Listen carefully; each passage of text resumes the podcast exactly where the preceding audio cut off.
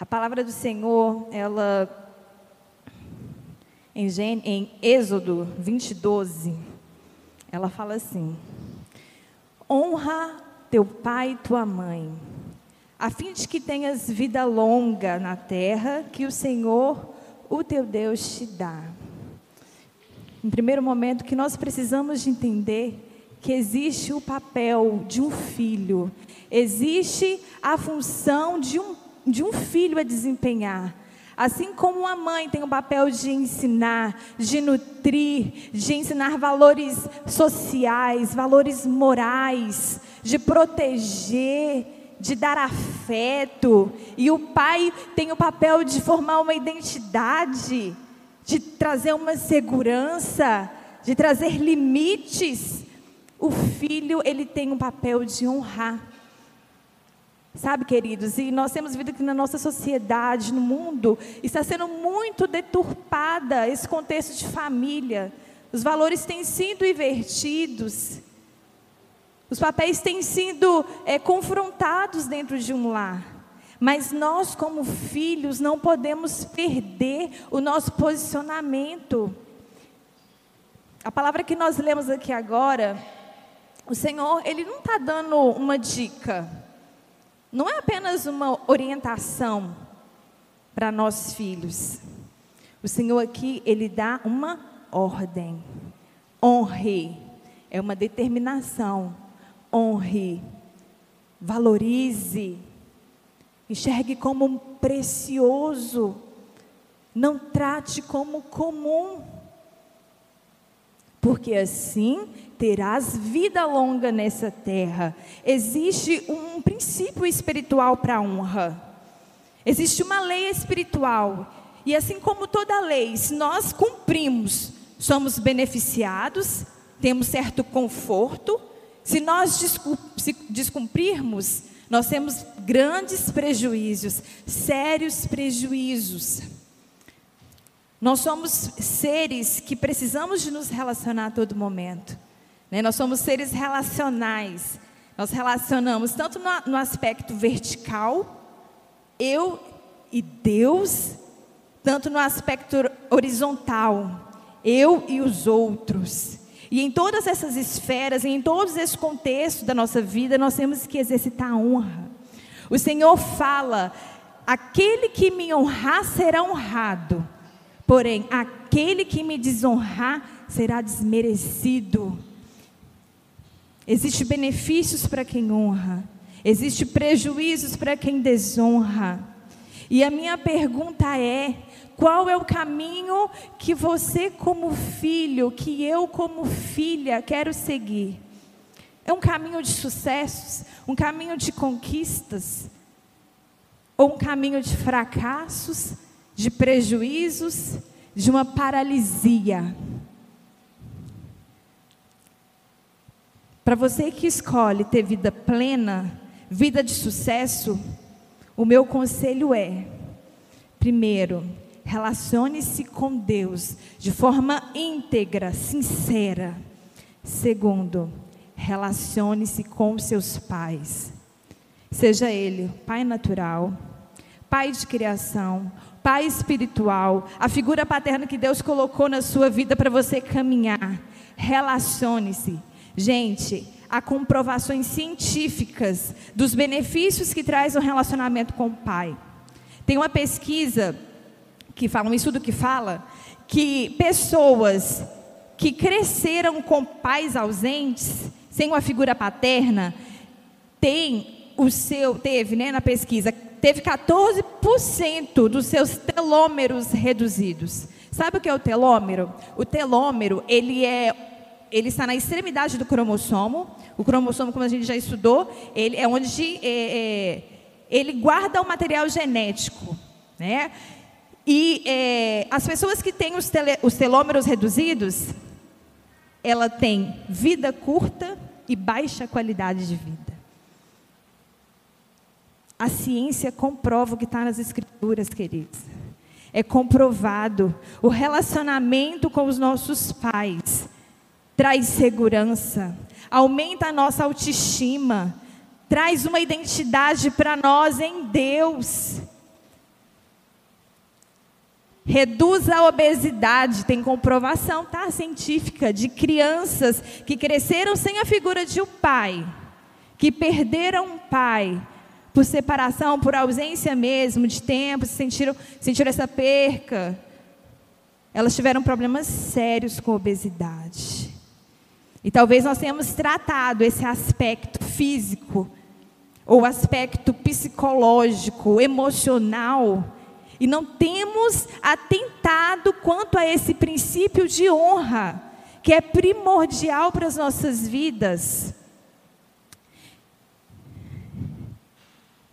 Olha só, queria compartilhar algo com você.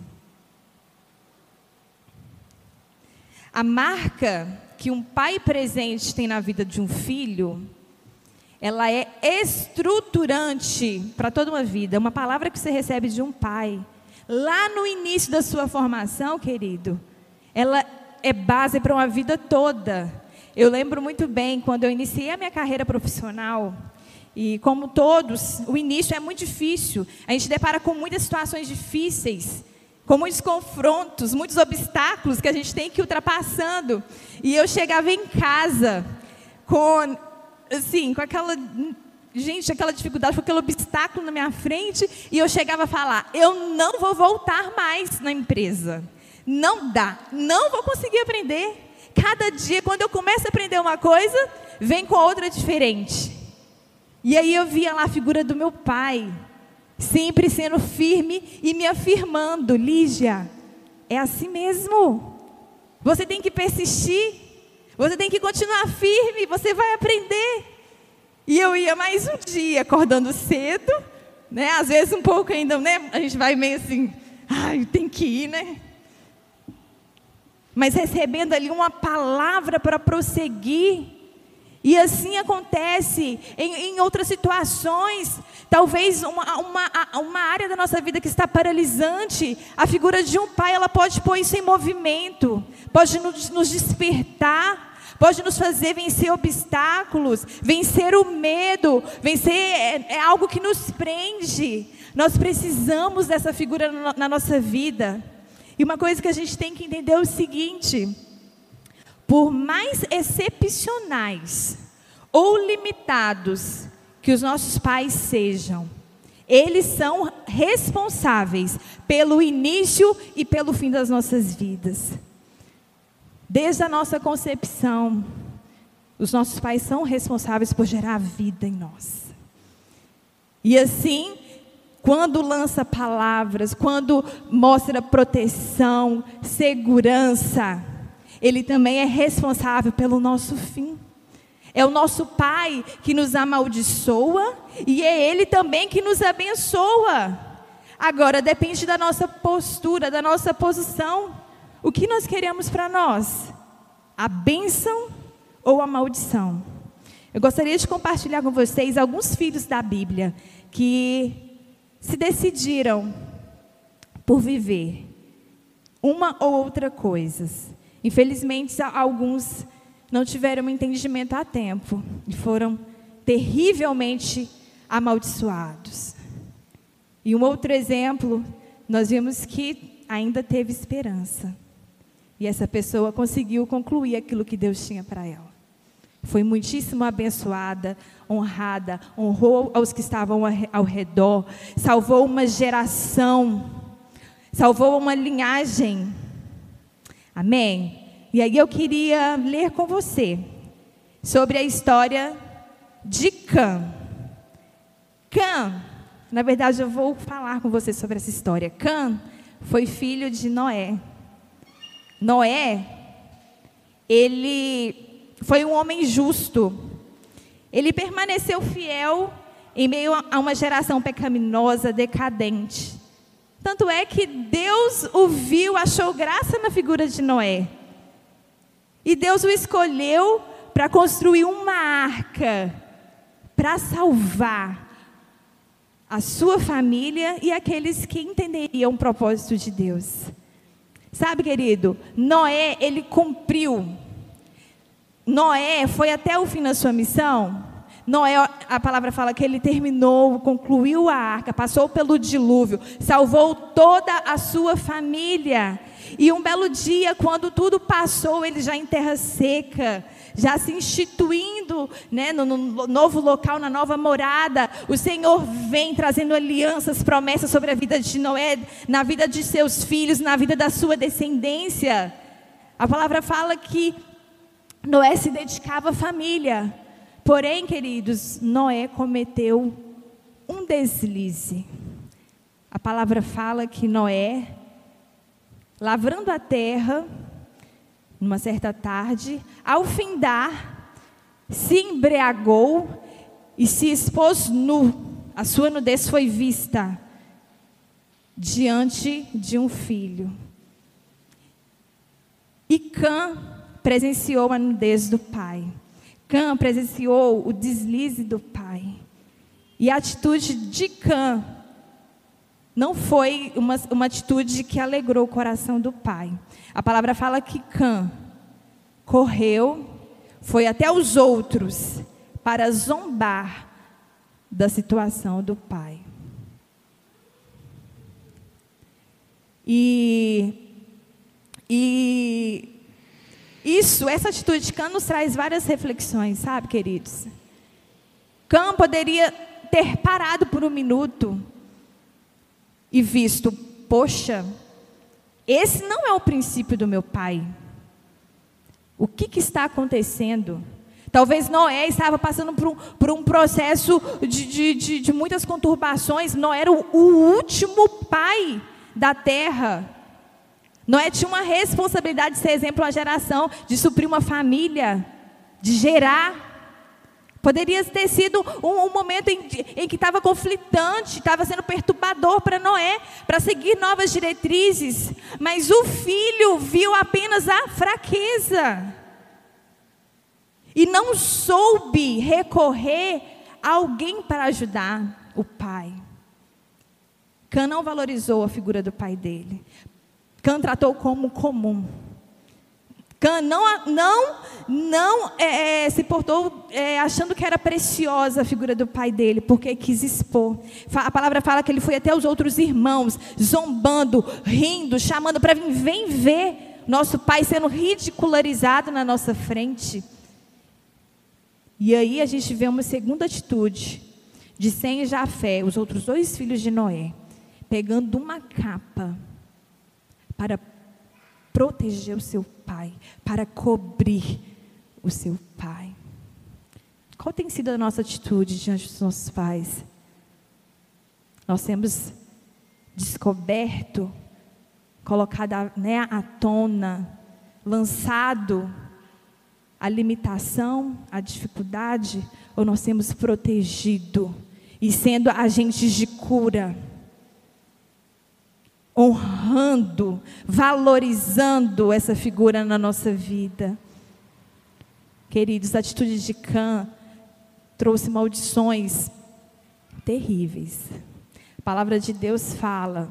Gostaria que você lesse comigo em Gênesis 9, 25.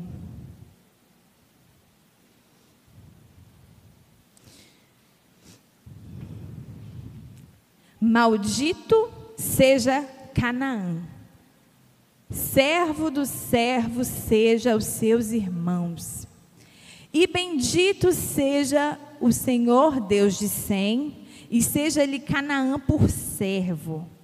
Alargue-se Deus a Jafé, e habite nas tendas de Sem, e seja-lhe Canaã por servo.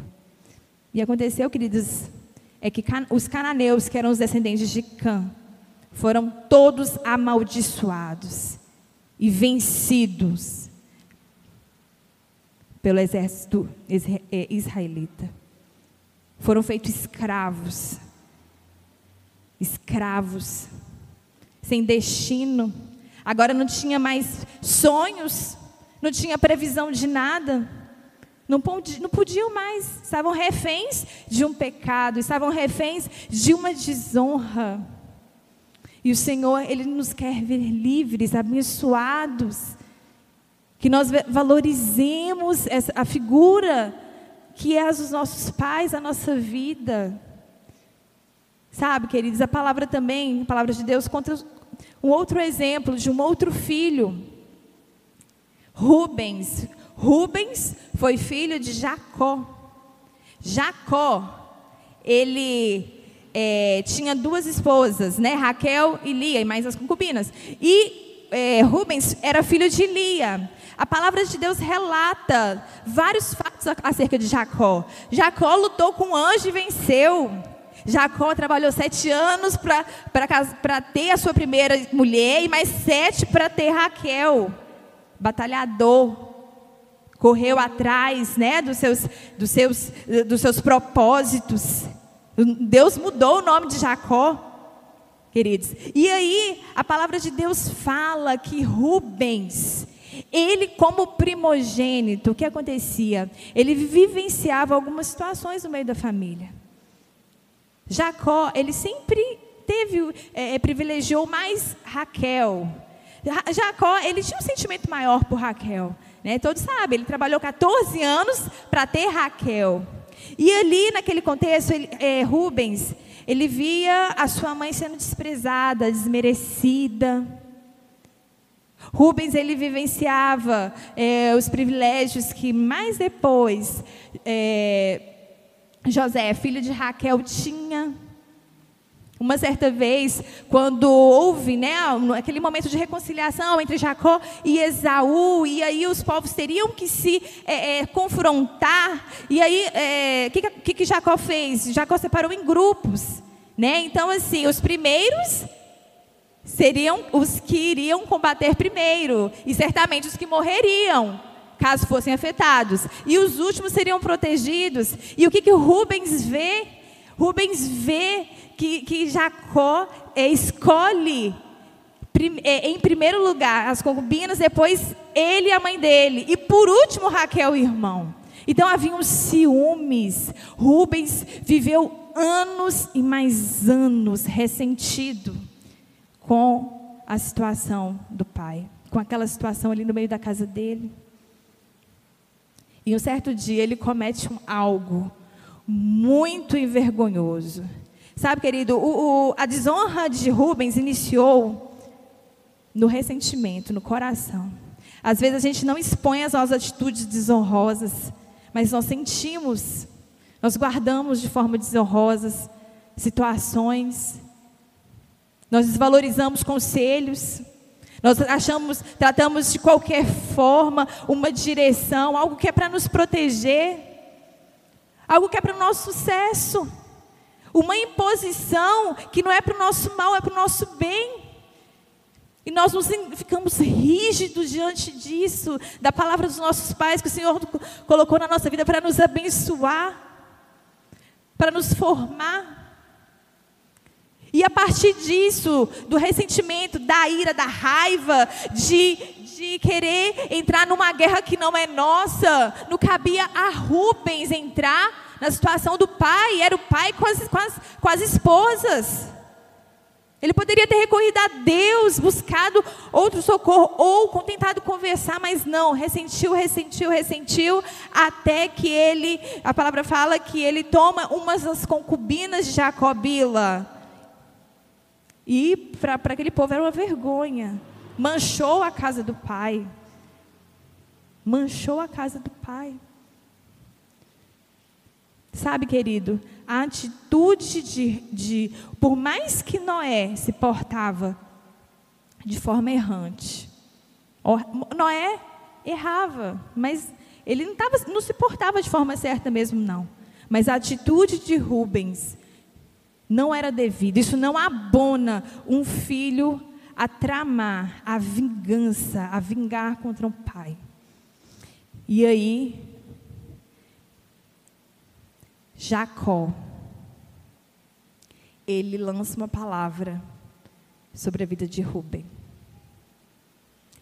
A palavra do Senhor, em 1 Crônicas 5,1 diz assim: Quanto aos filhos de Rubem, o primogênito de Israel, o primogênito de Israel. O primogênito naquela época, querido, tinha direito a uma herança, era muito reconhecido. E aí Jacó fala: Pois ele era, era o primogênito, mas porque profanar a cama de seu pai, deu-se a sua primogenitura aos filhos de José, filho de Israel, de modo que não foi contado na genealogia da primogenitura. Ruben, ele perde sua primogenitura, perde a sua herança, vive de uma forma terrível, não é reconhecido no seio da família, é desonrado, é desmerecido, né? Porque a palavra do Senhor fala: aqueles que desonram são desonrados, são desmerecidos. Viveu uma consequência terrível por não entender um princípio de honra. Não há condições para honrar. A honra é em todo tempo, em todas as circunstâncias. A minha posição de filho, ela indifere se os outros papéis estão sendo desempenhados bem ou não. A minha parte eu tenho que fazer sempre. Aquilo que eu posso fazer, eu, eu, eu, eu devo fazer sempre. O que eu posso fazer para promover paz, unidade, plenitude no seio da minha família, no contexto familiar, eu preciso fazer. Isso para o meu benefício, e isso para o benefício da minha geração, porque hoje eu sou filho, mas amanhã eu sou pai, e tem uma geração que vai após a mim. E o que, que é essa geração? Qual é a base dessa geração? Talvez nós é, não tenhamos pais, né? Talvez a sua pergunta é. Mas eu não tenho pai como Noé, que é um homem justo. Mas eu também não tenho pai como Jacó. Muito fácil. Ou o seu questionamento é: eu nem tenho pai.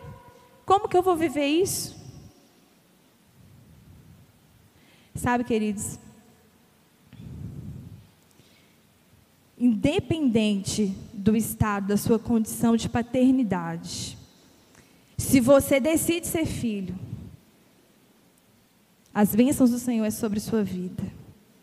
Independente de que seu pai, ele está perto de você, se você decide ser filho, no sentimento, honrando através do sentimento, das intenções, as bênçãos vão até você.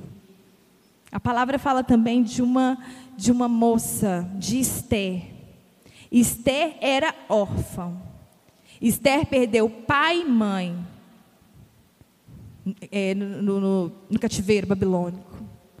Não tinha mais pai nem mãe. A palavra fala que Esther foi morar com Mardoqueu. Mardoqueu era um primo. E Mardoqueu resolveu cuidar de Esther.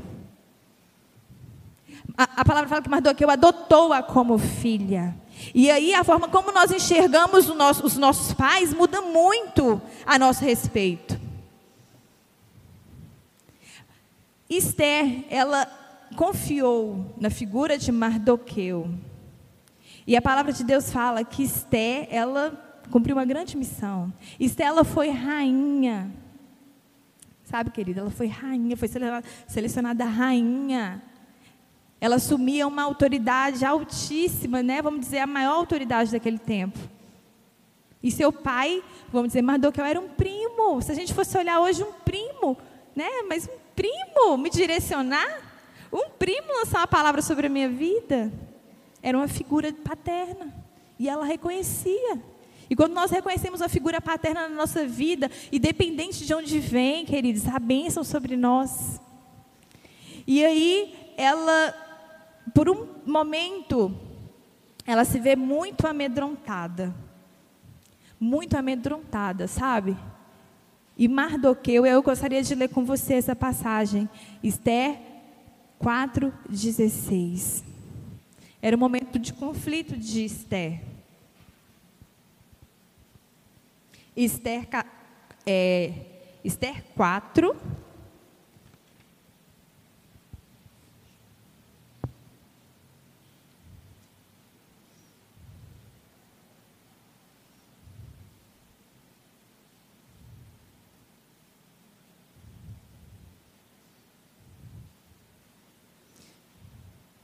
achar aqui. Esther 4.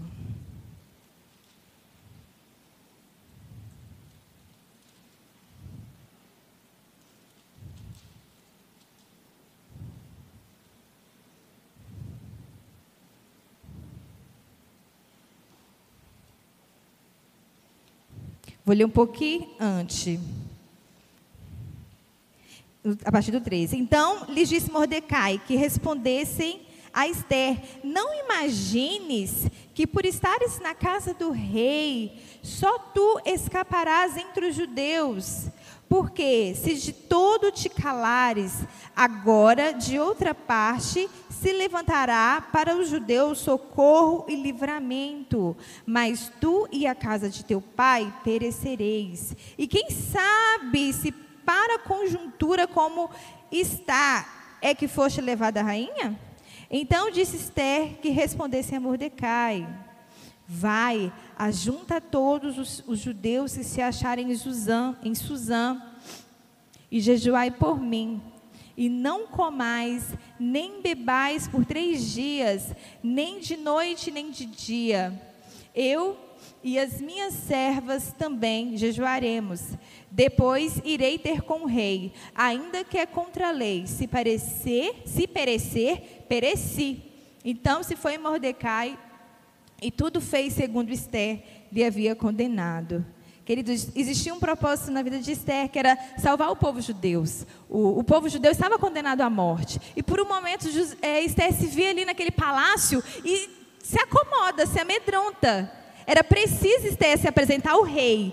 E aí, o que acontece? É, segundo as leis, se a, se a pessoa se apresentar diante do rei sem ser chamado, e o rei não levantar o cetro, essa pessoa, ela morre, ela pode ser morta ali diante do rei. Então, Esther precisava de, de agir. Era com ela o negócio, a missão era com ela. E aí ela se viu com medo de morrer. E ela questiona: mas como que eu vou fazer isso? Eu não posso chegar diante do rei. E aí Mordecai, não, tudo bem, Esther. Então você não está entendendo o propósito, não. Você não está entendendo a missão, não. Você não, você não vê se o povo judeu perecer, você também não vai perecer junto? Você não vai morrer junto? Levante, Esther. Coragem, Esther. Confia no Senhor. Ele é contigo. E aí, Esther levanta, se levanta na força de Deus. Vai lá, reúna o povo, faça um jejum. Junte lá, junta lá as mulheres. Vamos unir, vamos unir nesse propósito. E eu vou diante do rei, aconteça o que acontecer. E ela fala: se for para morrer, eu vou morrer. E no fim, todos sabem da história. A trama foi desarmada. O rei viu toda a situação. Esther conseguiu o decreto de liberação do povo. Esther venceu. Sabe o que a gente pode aprender com Esther, querido? Não existia cri crise de orfandade na vida de Esther, não. Esther venceu é, é a crise da falta de identidade, da falta de destino. Muitos de nós vivemos essa crise por não reconhecermos a figura do Pai. Estamos sem identidade, sem destino. Inicia uma coisa hoje, amanhã termino, começa a faculdade hoje, amanhã termina, é um curso hoje, é um emprego hoje, eu já vou mudar. Não tem, não, não tem um direcionamento, não tem uma afirmação, não sabe o que quer. Precisa de uma figura de um pai, querido. Se você não tem um pai natural, procure um pai, uma pessoa para ser seu pai, sua mãe na fé. Que você confie, que você possa honrar. Você precisa praticar o princípio de honra. Honra é princípio. Se você honra, você será abençoado. Se você desonra, o céu fecha. Tudo fica mais difícil, fica obscuro, sem clareza. E Esther também venceu, querido. Esther não tinha pessimismo. Você vê que uma palavra do pai fez com que ela vencesse a crise. Opa, vai dar certo não. Negativismo. Pessoa que não tem esse apoio, querido, essa figura muitas das vezes vive isso, um pessimismo, negativismo, nada vai dar certo, eu não vou conseguir, não dá. A partir da palavra de Mordecai, que deu, que balançou ela, você acorda. Você consegue, é para isso que você foi chamado. Às vezes a gente precisa disso, é para isso que você foi chamado. Não pare, você consegue, você pode ir além. E Esther venceu isso. Sabe, às vezes entramos em crises emocionais, somos carentes, precisamos de afirmação, precisamos de alguém do nosso lado, precisamos de alguém para nos apoiar. Às vezes é, tem pessoas que vivem a vida a partir da escassez, sempre está pouco, não dá, é tudo muito, não, mas não dá para fazer, é pouco, é muito escasso, não consegue viver uma abundância. Queridos, é uma das características de quem tem crise de orfandade. Tem pessoas que não se sentem aceitas, é, vive um distanciamento, deslocamento. Não se sente, está num grupo, mas não é, não é participante desse grupo. E o Senhor, Ele quer que nós vençamos isso, essas dificuldades, a solidão, o abandono, se sente por causa dessa ruptura, se sente devido a uma, a uma ruptura com a figura paterna, se sente assim. Mas o Deus Pai, Ele nos liga novamente a Ele. E em Deus Pai nós somos seguros, nós temos o conforto de um Pai. Acima de tudo, é esse Deus Pai que nos, nos faz capaz, capaz de ligar uma figura paterna. Sem a presença do Senhor na nossa vida, do Espírito Santo, tudo é mais difícil. E o Senhor, Ele quer que nós vivamos esse tempo, convertendo os nossos corações aos nossos pais.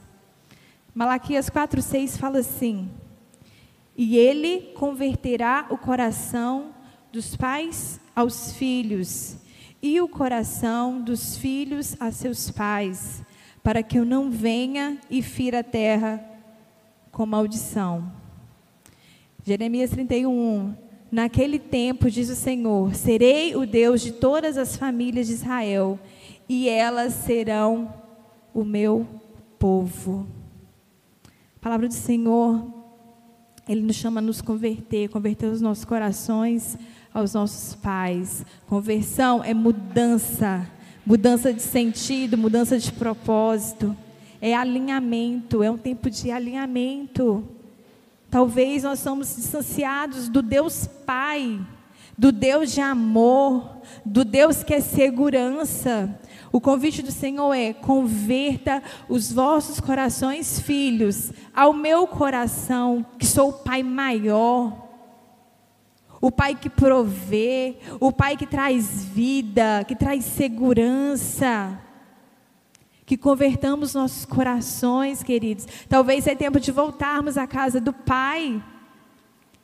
Muitas das vezes estamos perdidos dentro da casa do Pai. Estamos de corpo, mas a nossa alma, o nosso coração está distante. Os nossos lábios declaram algo que, é, que não é verdadeiro dentro de nós. É preciso de ter essa conversão, de nos che chegarmos a Deus com os nossos corações quebrantados sinceros. E se nós não temos entendido essa paternidade em Deus, que Ele é Pai, que nós venhamos buscar nele toda a revelação, para que venhamos honrá-lo acima de todas as coisas, para que venhamos amá-lo acima de todas as coisas, para que venhamos estar alinhados aos interesses dele, aos interesses, interesses do reino acima de tudo. É preciso de alinharmos os nossos propósitos. A palavra de Deus fala para que ele não venha e fira a terra com maldição. Nos últimos dias o Senhor falou que iria enviar o espírito de Elias o espírito de Elias é um espírito de paternidade, de conversão, pais e filhos, de transferência de, de legados. E aí nós temos que entender isso. Sabe, queridos, talvez você tenha um pai, um pai presente, mas você nunca teve oportunidade, você nunca o reconheceu. É tempo de honrá-lo, de agradecer por aquilo que ele fez. É tempo de, de alinhar os pensamentos do seu pai ao seu. de mostrar que você está com Ele, que você quer obedecê-lo. Talvez você não tenha um pai natural, mas você tem hoje um pai espiritual. O Senhor faz esse convite, se alinhe, viva a honra, viva a obediência.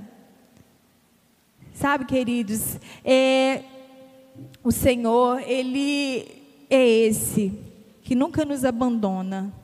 Não há abandono no Senhor.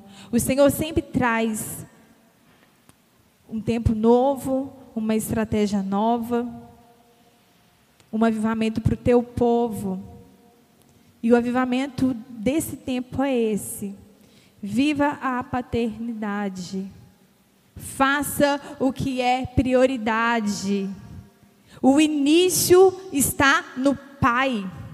Então não adianta a gente correr atrás de outra coisa. Vamos nos alinhar com os nossos pais, com, a, com, aquela pessoa que Deus colocou na sua vida, como essa figura, que seja seu tio, seja teu avô. Se alinhe, aliança, é tempo de alianças, fortalecimento, unidade unidade, para a gente não nos levarmos pra, é, a qualquer vento, a qualquer situação fora do contexto, que mina a família. É, que o Senhor, Ele né, venha trazer esse entendimento aos nossos corações como filhos. Somos filhos. O Pai, Ele nos adotou. O Pai nos amou. Nós não somos órfãos. Nós não, pod, não precisamos de sofrer, de sofrer por ausências que no Pai nós temos. O Pai tem palavras de amor, o Pai tem palavras de segurança, o Pai tem palavras de paz, o nosso Pai tem uma palavra de destino a nosso respeito e entender que tem uma geração após nós. Tem filhos que serão levantados a partir de nós. Existem filhos naturais, existem filhos que vocês vão adotar, que podem aparecer na sua vida. E nós temos que exercer essa referência paterna.